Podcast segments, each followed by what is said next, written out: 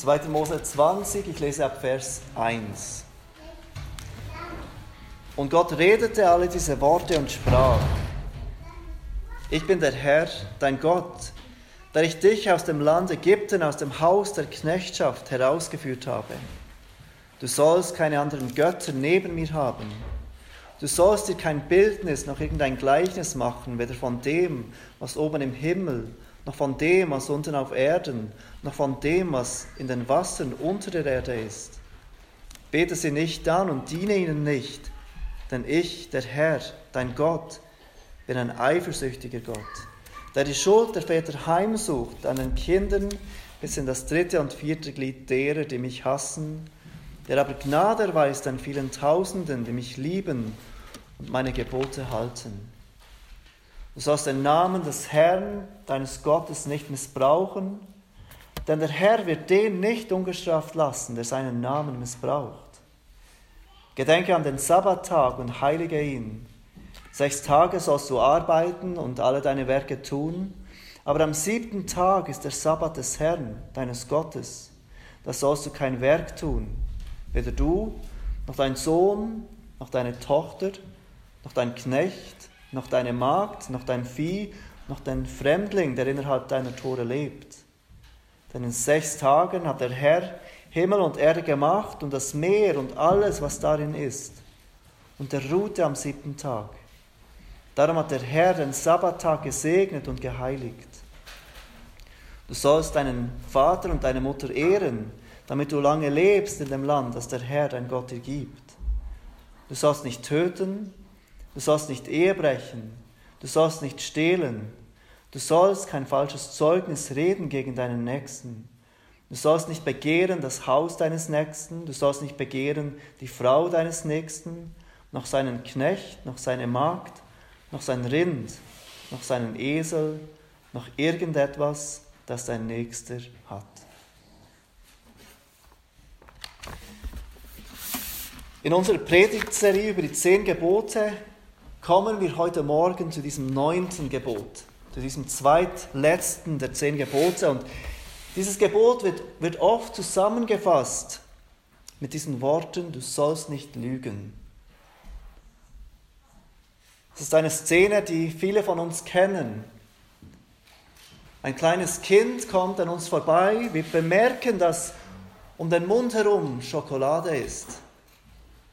Wir fragen das Kind, hast du vielleicht ohne Erlaubnis, ohne zu fragen, einen Cookie genommen? Das Kind schaut uns an, es überlegt für einen Moment und sagt, nein. Wir erinnern das Kind daran, dass es wir die Wahrheit sagen sollen.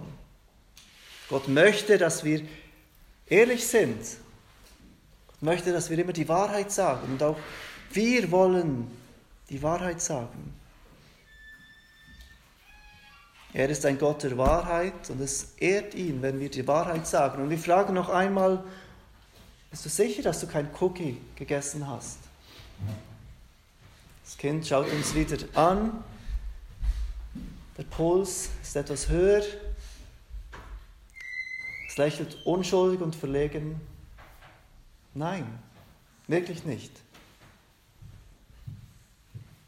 Ich glaube, wir alle kennen solche Szenen. Und was uns im Moment als harmlos scheint, ist nichts anderes als die Wurzel von der Sünde, ein anschauliches Beispiel von der Wurzel der Sünde, die in all unseren Herzen ist, seit klein auf. Diesem Verlangen, andere zu täuschen, nicht die Wahrheit zu sagen, damit wir etwas zu unserem Vorteil erhalten, damit wir nicht schlecht dastehen. Was in diesem Moment bei diesem Kind ganz harmlos erscheint, ist Nichts anderes als ein anschauliches Beispiel für diese Wurzel, die in all unseren Herzen ist. Wenn Paulus im Römerbrief die absolute Verdorbenheit des Menschen, jedes Menschen beschreibt, jeder Mensch ist ungerecht, es gibt keinen Mensch, der gerecht vor Gott ist, sagt er. Und dann nennt er als Beispiel für diese absolute Verdorbenheit im Römerbrief 3, Vers 13, ihre Kehle ist ein offenes Grab, mit ihren Zungen betrügen sie, Ottengift ist unter ihren Lippen. Und auch wenn wir Menschen diese Beschreibung überhaupt nicht gerne hören, sind diese Worte von Paulus ein treffender Beschrieb für jeden Menschen. Unsere Kehle ist ein offenes Grab, mit unseren Zungen betrügen wir.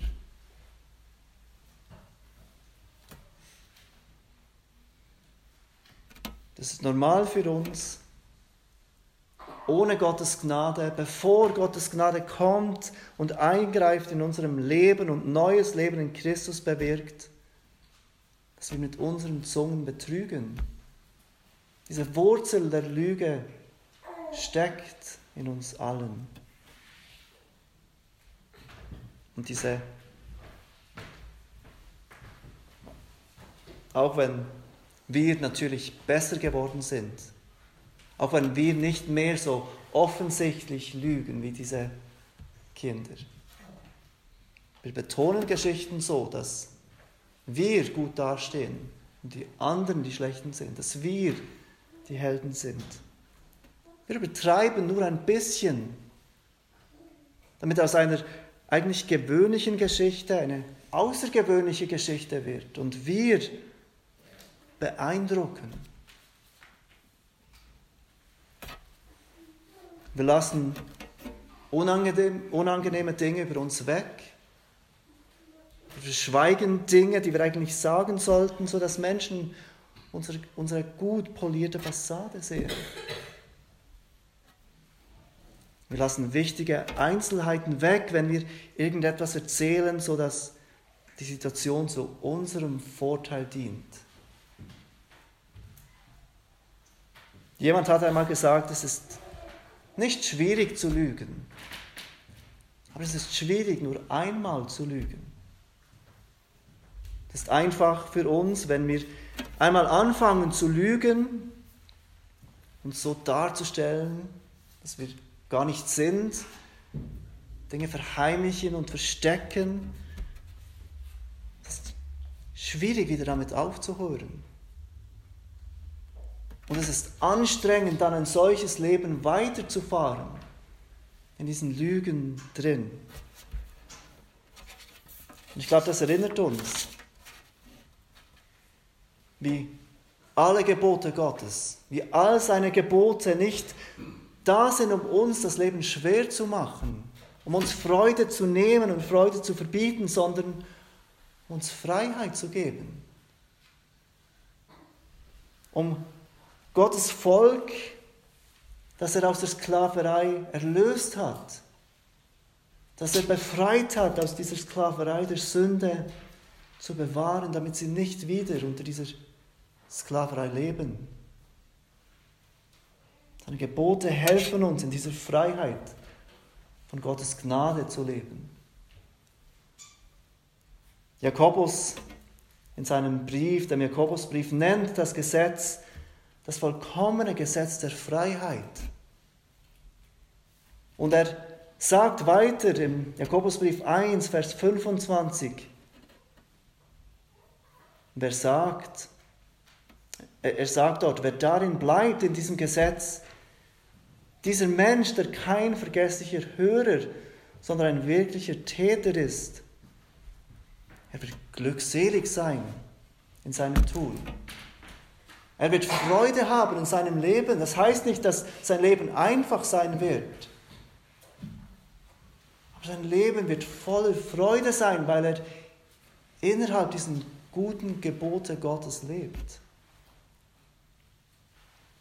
Wenn wir gemäß Gottes Weisungen leben, sagt Jakobus, dann werden wir glücklich sein, glückselig sein in unserem Tun. Und wer möchte das nicht? Wer möchte diese Glückseligkeit für sein Leben nicht? Aber damit wir dies tun können, damit das, was Jakobus sagt, für uns stimmt, damit wir gemäß diesen guten Geboten Gottes leben können, müssen wir uns zuerst etwas ganz Wichtiges vor Augen führen und dieses verstehen. Nämlich das, was Paulus und Römer 3 beschreibt. Dass von Natur aus in uns irgendetwas streitet gegen diese Gebote. Die Gebote sind gut, aber wir empfinden diese Gebote als Einschränkung. Nicht deswegen, weil die Gebote schlecht sind, sondern weil in unserem Herzen etwas ist, das streitet gegen diese Gebote. Das rebelliert gegen diesen Gott. Und wir müssen erkennen, dass wir aus unserer eigenen Kraft völlig unfähig sind, diese Gebote Gottes zu halten. Dass es nicht reicht, die Gebote zu kennen und zu wissen, ich soll so und so leben, ich soll das und das tun. Wir müssen erkennen, dass diese Gebote Gottes uns zuallererst zeigen, was wir nicht sind. Sie müssen uns zu dieser Frage drängen, die im Psalm 133 steht. Wenn du, o oh Herr, Sünde anrechnest, Herr, wer kann bestehen? Weil ich bin nicht so, wie deine Gebote beschreiben. Es ist nicht natürlich für mich, so zu leben, wie deine guten Gebote vorschreiben. Und wenn du mir, Herr, diese Sünden anrechnest, meine Verfehlungen von diesen Geboten, dann kann ich nicht vor dir bestehen. und du mich aufgrund meiner Taten beurteilst, dann bin ich hoffnungslos verloren. Niemand von uns kann auch nur eines dieser Gebote einhalten, perfekt. Und dann geht aber Psalm 130 weiter in Vers 4. Aber bei dir ist Vergebung, damit man dich fürchte. Gott schenkt Vergebung denen, die schuldig sind. Aber jetzt müssen wir etwas ganz wichtig verstehen. Er schenkt nicht Vergebung, indem er Sünde vergisst oder übersieht. Vergisst unsere Sünde nicht und übersieht sie nicht einfach, denn wenn wir denken, du schuldest Vergebung, weil du Gott bist und übersiehst Sünde, dann werden wir uns immer fragen, was ist dann mit dieser schwerwiegenderen Sünde? Kann er die auch einfach vergessen? Kann er die auch einfach so übersehen? Bei den kleinen Sünden ja, bei den großen Sünden nein, da habe ich zu viel gesündigt.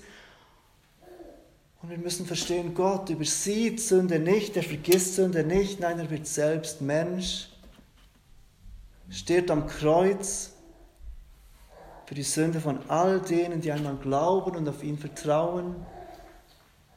Er stirbt siegreich und er er, er stirbt am Kreuz und aufersteht siegreich, damit er vergeben kann. Und bevor wir uns dieses Gebot, dieses neunte Gebot anschauen, möchte ich dich fragen, hast du dich als ein sündloser, sündloser ein, ein hilfloser Sünder, nicht sündlos, hilfloser Sünder vor Gott erkannt? Hast du deine Sünden von, von ihm bekannt? Und hast du die Vergebung, die kommt allein aus Glauben durch Christus, ergriffen? Ich glaube, hier sehen wir ganz deutlich die Macht von dieser Lüge, von dieser Macht der Lüge. Im 1. Johannes 1 8 steht, wenn wir sagen, dass wir keine Sünde haben, so verführen wir uns selbst. Wir belügen uns selbst. Wir denken von uns, wir sind gut. Gott, es, Gott, es reicht für uns. Wir sind nicht so schlecht wie die anderen und wir belügen uns selbst und erkennen nicht, wie diese Macht der Lüge in unseren Herzen wirkt. Hast du vor Gott bekannt, dass du ein hilfloser Sünder bist? dass du seine Gnade brauchst, die kommt durch diesen Tod von Jesus Christus. Und hast du ihn im Glauben ergriffen. Ich glaube, erst dann, wenn wir diese Hilflosigkeit von uns erkannt haben und diese rettende Gnade erfahren haben, können wir uns diesen Geboten nähern. Nicht als Einschränkung, nicht als Drohung, sondern als gute Lebensregel von diesem liebenden Vater. Und wir wollen uns heute Morgen diesem neunten Gebot mit fünf Fragen nähern. Fünf Punkte in der, heutigen Mor in der Predigt heute Morgen.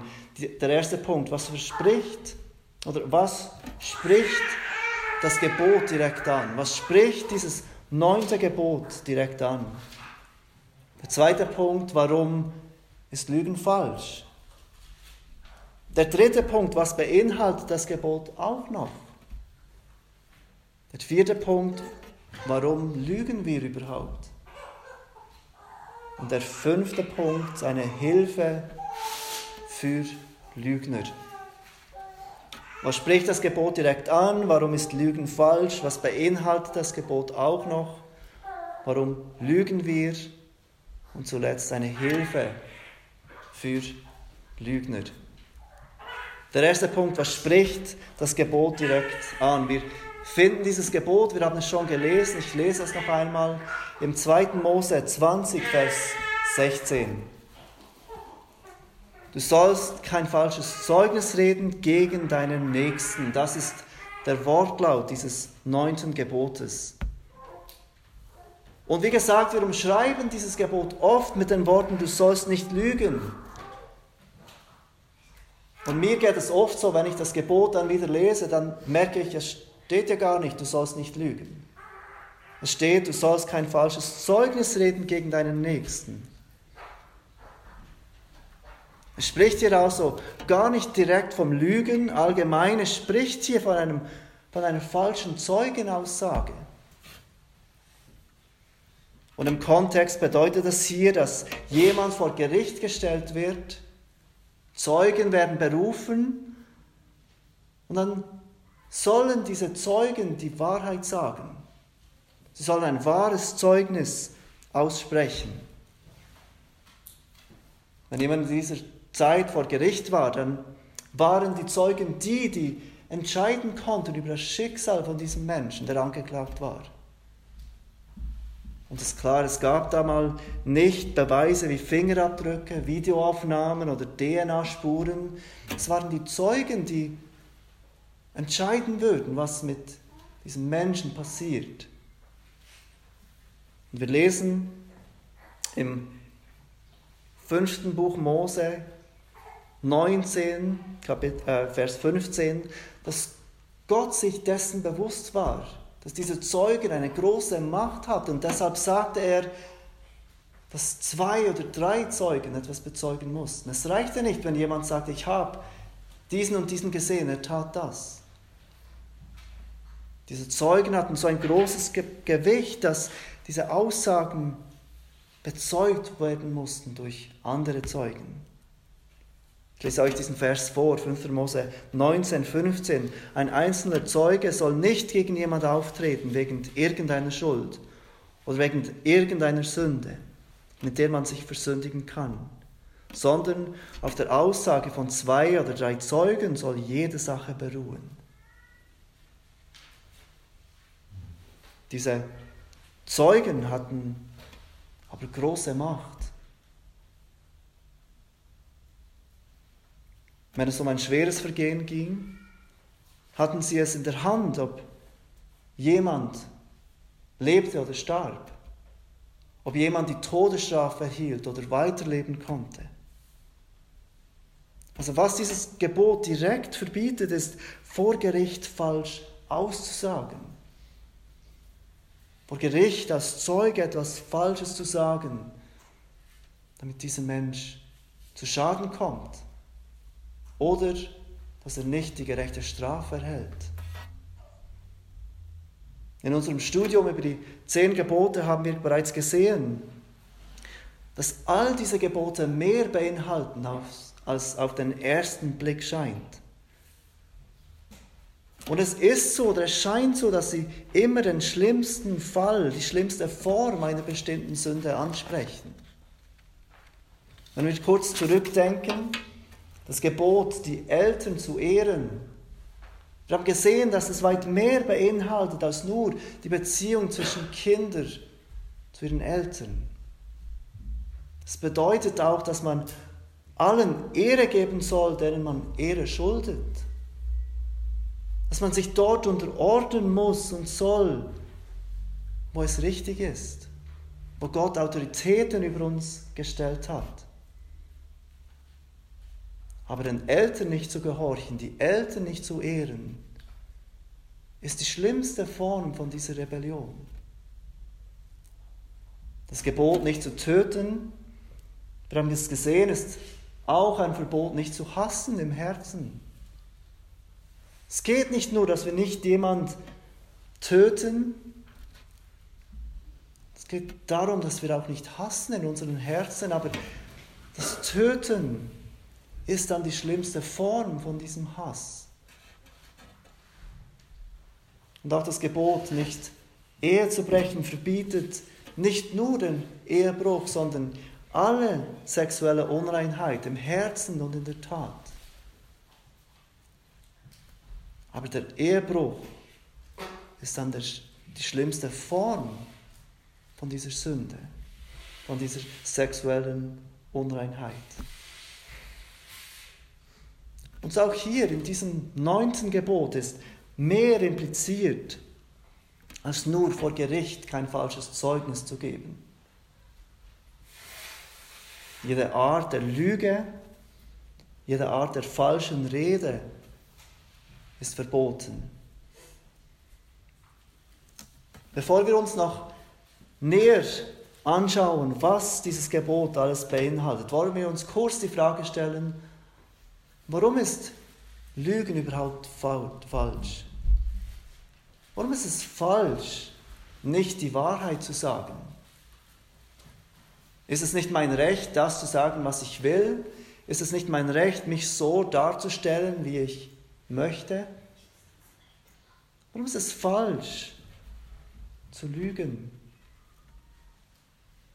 Wir leben in einer Welt, in der Moral immer mehr angezweifelt wird. Es wird immer mehr in Frage gestellt, ob es überhaupt falsch ist, Dinge zu tun wie Lügen. Ich habe von einem Artikel gelesen in einer Zeitschrift über Kinder, und dann entstand, dass neue Erkenntnis zeigt, dass Lügen für Kinder wichtig ist. Dass es wichtig ist und zum normalen Reifeprozess gehört, dass Kinder auch lügen dürfen. Aber warum sollten wir unsere Kinder lehren, dass auch die kleinen Lügen falsch sind? Dass auch kleine Lügen, harmlose Lügen nicht okay sind? Und der Grund liegt, wie so viele der Gebote, bei Gott selbst. Es ist falsch zu lügen, es ist falsch, nicht die Wahrheit zu sagen, weil Gott ein Gott der Wahrheit ist. Paulus beschreibt im Titus Kapitel 1, Vers 2 Gott als ein Gott, der nicht lügen kann. Gott kann nicht lügen. Es entspricht nicht seiner Natur zu lügen. In Sprüche 6, Vers 16 bis 19 lesen wir, dieses sechs hasst der Herr. Und sieben, seiner sieben sind seiner Seele ein Gräuel. Stolze Augen, eine falsche Zunge, Hände, die unschuldiges Blut vergießen, ein Herz, das böse Pläne schmiedet, Füße, die schnell zum Bösen laufen, eine falsche, ein falscher Zeuge, Lügen ausspricht und einer, der Zwietracht seht zwischen Brüdern. Gott hasst es, wenn ein falscher Zeuge Lügen ausspricht. Gott hasst eine falsche Zunge, weil Gott selbst ein Gott der Wahrheit ist. Also Lügen ist falsch, nicht weil unsere Großeltern gesagt haben, Lügen ist falsch.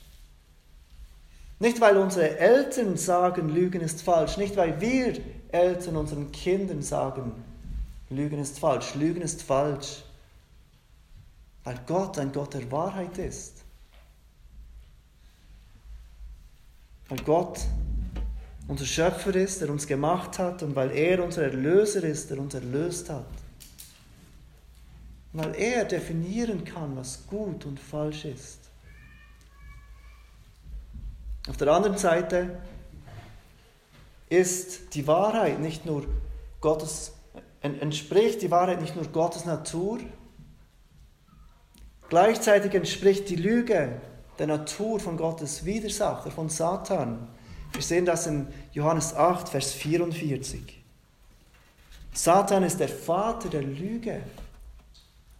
Jesus spricht dort zu den Juden, er spricht dort zu diesen Juden, die ihn ablehnen, die ihn ablehnen als den Messias. Und er sagt ihnen, ihr habt den Teufel zum Vater. Und was euer Vater begehrt, wollt ihr tun. Der war ein Menschenmörder von Anfang an und steht nicht in der Wahrheit, denn Wahrheit ist nicht in ihm. Wenn er die Lüge redet, so redet er aus seinem eigenen, denn er ist ein Lügner und der Vater derselben. Jedes Mal, wenn wir nicht die Wahrheit sagen, wenn wir Wahrheit verdrehen, wenn wir Halbwahrheiten erzählen, wenn wir betrügen und täuschen, dann entsprechen wir nicht unserem Vater im Himmel. Wir entsprechen diesem Widersacher Gottes, dem Vater der Lüge, von dem alle Täuschung kommt, von dem alle Lüge kommt. Lügen ist falsch, weil Gott ein Gott der Wahrheit ist und seine, besonders die Menschen, die ihn bekennen, sollten bekannt dafür sein, dass sie Menschen der Wahrheit sind. Und das bringt uns zum dritten Punkt. Was beinhaltet das Gebot auch noch? Was beinhaltet dieses Gebot? Kein falsches Zeugnis zu geben, nicht zu lügen. Was beinhaltet das auch noch. Gemäß Calvin ist der Hauptinhalt dieses Gebots im Folgenden. Wir sollen den guten Namen des anderen nicht mit Schmähungen und falschen Beschuldigungen verletzen, ihm auch nicht mit Lügerei Schade zufügen, auch sollen wir niemand mit Lästerung und frecher Schmähsucht kränken. Wenn es euch gleich geht wie mir, dann wisst ihr nicht, was Schmähsucht ist. Schmähsucht bedeutet gemäß Duden eine stark ausgeprägte Neigung, jemand zu schmähen, also zu beleidigen und schlecht zu machen. Ich glaube, Calvin ist richtig, dass auch das beinhaltet ist in diesem Gebot. Der Heidelberger Katechismus beschreibt das neunte Gebot wie folgt. In der Frage 112. Was will Gott im neunten Gebot? Und die Antwort, ich soll gegen niemanden falsches Zeugnis geben, niemandem seine Worte verdrehen, nicht hinter seinem Rücken reden und ihn nicht verleumden. Ich soll niemanden ungehört und leichtfertig verurteilen helfen und alles Lügen und Betrügen als Werke des Teufels bei Gottes schwerem Zorn vermeiden. Vor Gericht und in all meinem Tun soll ich Wahrheit lieben, sie aufrichtig sagen und bekennen und auch meines Nächsten Ehre und guten Ruf nach Kräften retten und fördern. glaube, das ist eine gute Definition von diesem neunten Gebot. Ich weiß, es sind ganz viele Dinge, die wir jetzt noch etwas im Einzelnen anschauen wollen. Dieser Heidelberger Katechismus sieht fünf Dinge, die verboten sind in diesem Gebot und zwei Dinge, die das Gebot gebietet. Das erste, was genannt wird, das Gebot verbietet falsches Zeugnis geben. Und das haben wir schon gesehen. Das ist das, was am offensichtlichsten ist aus diesem Gebot. Gott verbietet uns in diesem Gebot, eine falsche Zeugenaussage zu machen. Das Zweite, was der äh, Katechismus nennt, sind Worte verdrehen. Und auch wenn wir sagen können, die meisten von uns, denke ich, waren noch nie vor Gericht, wir mussten noch nie eine Zeugenaussage machen, wir hatten noch gar eine Gelegenheit, ein falsches Zeugnis so abzugeben. Und auch wenn wir denken, wir sind da fein raus, merken wir bei diesem zweiten Punkt, Worte verdrehen, wie oft haben wir schon Worte verdreht, Halbwahrheiten gesagt, Dinge etwas anders dargestellt und etwas schöner zurechtgerückt. Das dritte, was der Katechismus nennt, hinter dem Rücken schlecht über jemand reden, ihn verleumden. Ist es nicht so, dass oft gemeinsame Feinde verbinden? Dass wir Menschen treffen und wir merken, ah, wir haben da einen Konflikt mit der gleichen Person und wir fangen an, hinter dem Rücken dieser Person darüber zu sprechen und wir werden Freunde. Wir finden uns. Wir wissen, von was der andere spricht, aber es geht uns nicht darum, dem anderen zu helfen. Es geht um uns, um uns selbst. Hinter dem Rücken schlecht über die anderen zu reden, ist etwas, das so oft vorkommt und so akzeptiert ist. Wir merken gar nicht mehr, wie schlimm es ist, wie schädlich es ist. Und bereits Calvin hat gesagt, es ist doch verwunderlich, mit was für einer Sorglosigkeit an diesem Stück allgemein gesündigt wird sodass man nur wenige finden kann, die nicht merklich mit diesem Laster behaftet sind. So groß ist die Freude, die wir an der vergifteten Süßigkeit haben, die Fehler anderer aufzusuchen und zu entdecken. Calvin beschreibt es in seinen Tagen als eine vergiftete Süßigkeit. Fehler von anderen zu sehen und mit anderen darüber zu sprechen.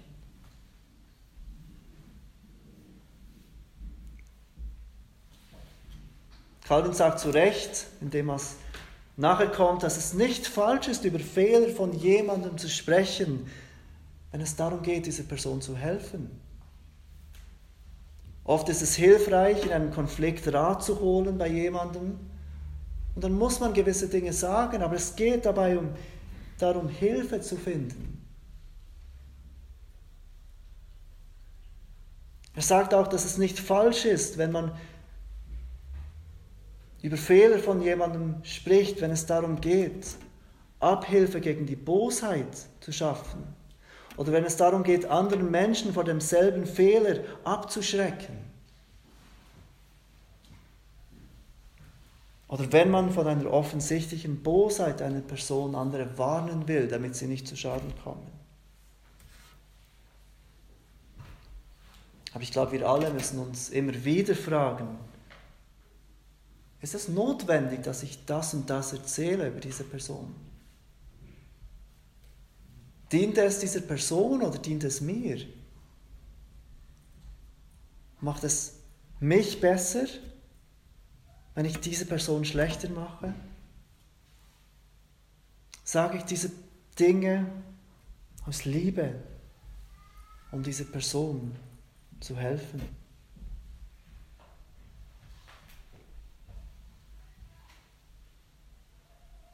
Calvin erkannte zu Recht, dass die Gemeinde in einer Sorglosigkeit dem gegenüber lebt. Es ist einfach akzeptiert, das zu tun. Und ich weiß in meinem eigenen Leben, wie oft es, wie, oft, wie, wie schwierig es oft ist zu stoppen, wenn man etwas sagt, das man nicht hätte sagen sollen und weiterzumachen. Und ich möchte uns alle bitten, helfen wir uns einander. Und fragen wir uns einander, ist es hilfreich für diese Person, wenn du mir das sagst? Hast du schon selbst mit dieser Person darüber gesprochen?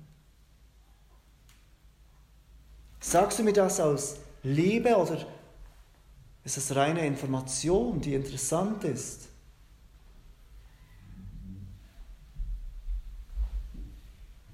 Das vierte, was der Katechismus erwähnt,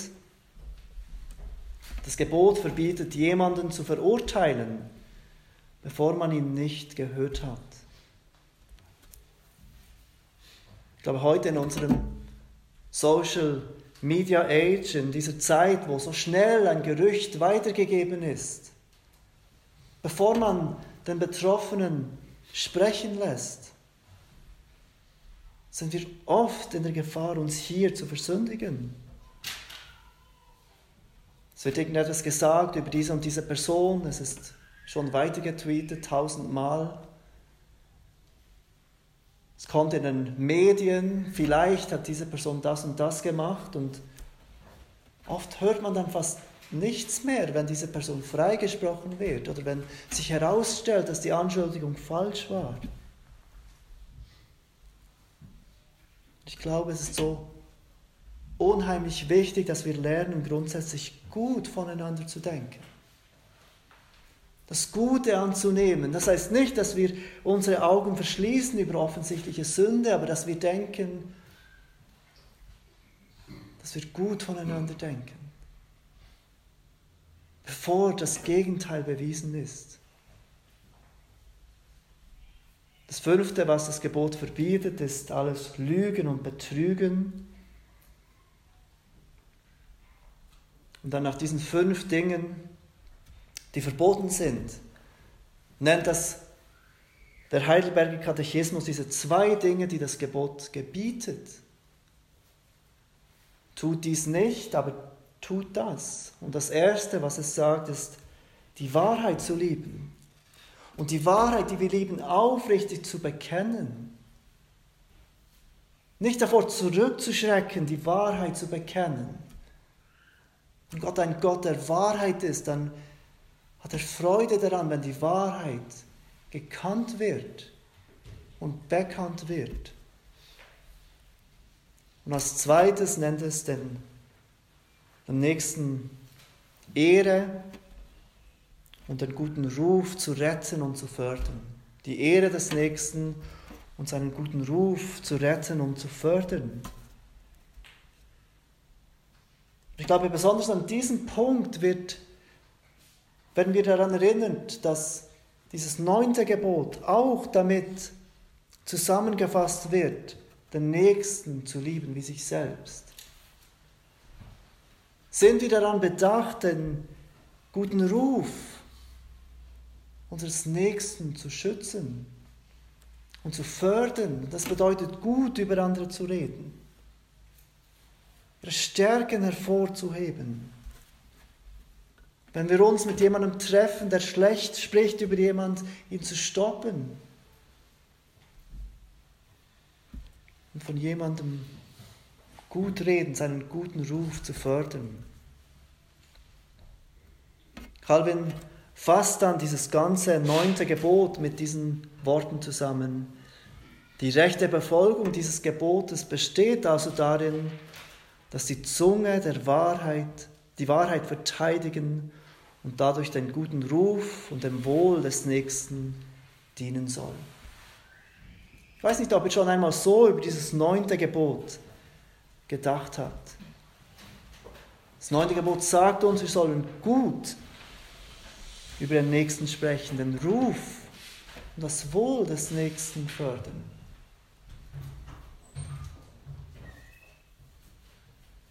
Wir, sollen uns, wir wollen uns nach diesem dritten Punkt, was dieses Gebot alles beinhaltet, die Frage stellen, warum brechen wir dann dieses Gebot? Warum lügen wir dann überhaupt?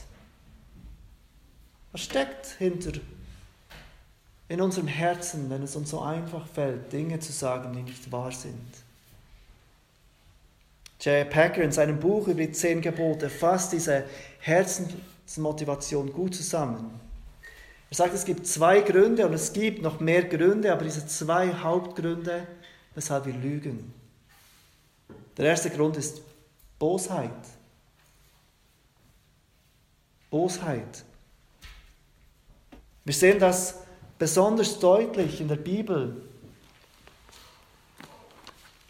in der Geschichte von König Ahab, der den Weinberg von Naboth möchte. Kennt ihr diese Geschichte? Er sieht diesen Weinberg, er möchte daraus einen Gemüsegarten machen. Dieser Weinberg ist nahe von, Anha, von Ahab.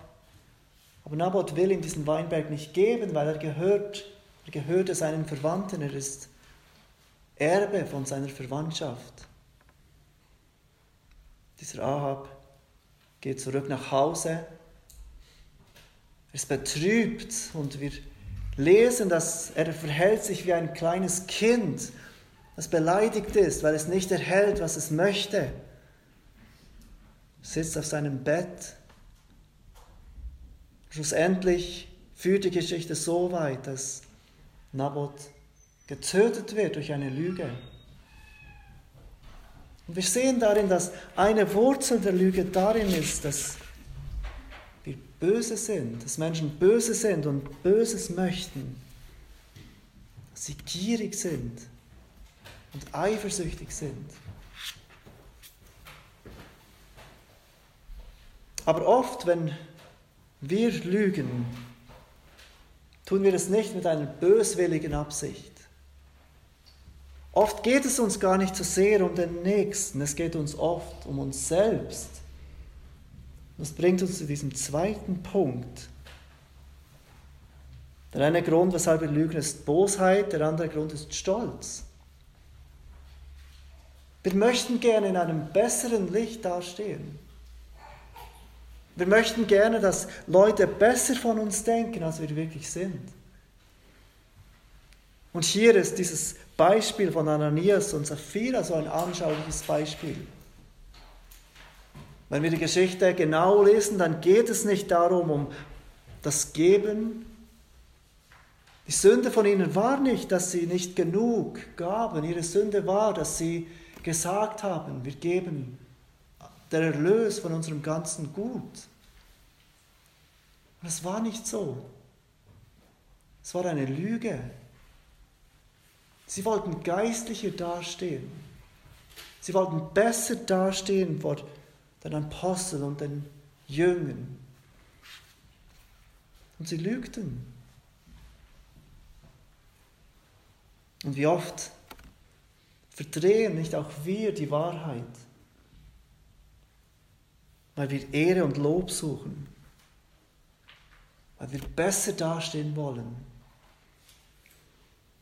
weil wir Lob erhalten wollen und Anerkennung erhalten wollen, obwohl wir keine Anerkennung in diesem Bereich verdient haben.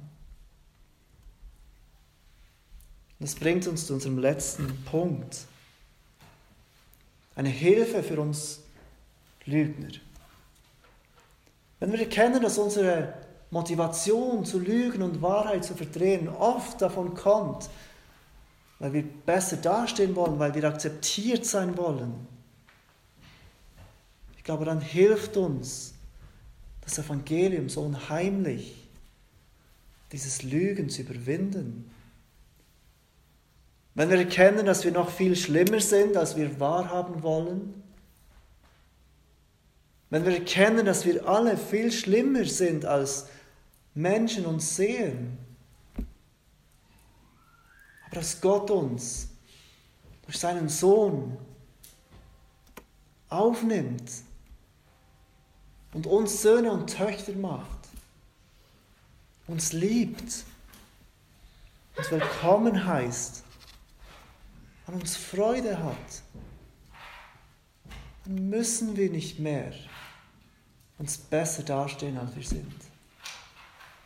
Dann müssen wir nicht mehr andere herunterziehen, damit wir besser dastehen als andere. Wenn wir kennen, dass wir angenommen sind, völlig angenommen durch Christus, dann können wir zur Ruhe kommen vor ihm. Aber nicht nur das, das Evangelium sollte auch unsere Beziehungen untereinander beeinflussen. Auch untereinander sollten wir unsere Beziehungen definieren, dass wir einander annehmen, weil Jesus uns angenommen hat. Auch unsere Annahme untereinander sollte aus Gnade sein, nicht weil der andere es wert ist. Nicht weil der andere das macht, was ich möchte, nicht weil der andere so gut ist, sondern allein aus Gnade, weil wir angenommen sind. Und wenn wir erkennen, dass wir durch andere angenommen sind, trotz unserer Schwachheit und unseren Fehlern, dann können wir aufhören zu lügen über uns. Wir können aufhören, die Wahrheit schön zu reden über uns. Und beginnen, einander zu helfen, mehr und mehr wie Christus zu werden, zu seiner Ehre.